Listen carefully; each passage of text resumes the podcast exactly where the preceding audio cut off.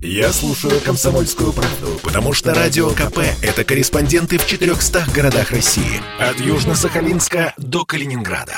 Я слушаю «Радио КП» и тебе рекомендую.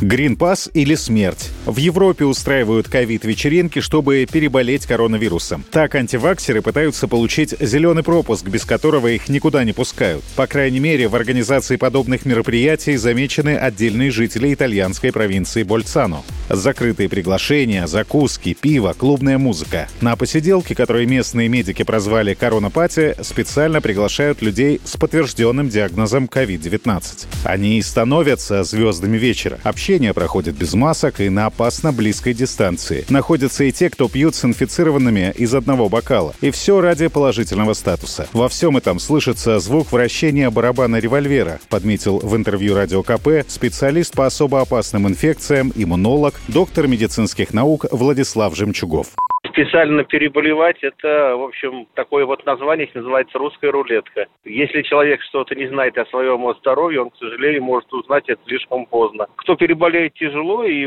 дай бог ему выйти из реанимации, а кто-то может и не выйти из реанимации. Например, те, кто не знал, что у них, например, диабет. Вот они могут, или люди полные очень, они могут не выйти из этого состояния, получив ту самую пулю, которая в барабане одна из шести. Возвращаясь в итальянскую провинцию Больцана, уточним, двое из участников коронапати госпитализированы в очень тяжелом состоянии. Пациенты на ИВЛ. Если придут в себя, будут отвечать на вопросы следователей. Александр Фадеев, Радио КП. Это спорт неприкрытый и не скучный. Спорт, в котором есть жизнь. Спорт, который говорит с тобой как друг. Разный, всесторонний, всеобъемлющий. Новый портал о спорте – sportkp.ru О спорте, как о жизни –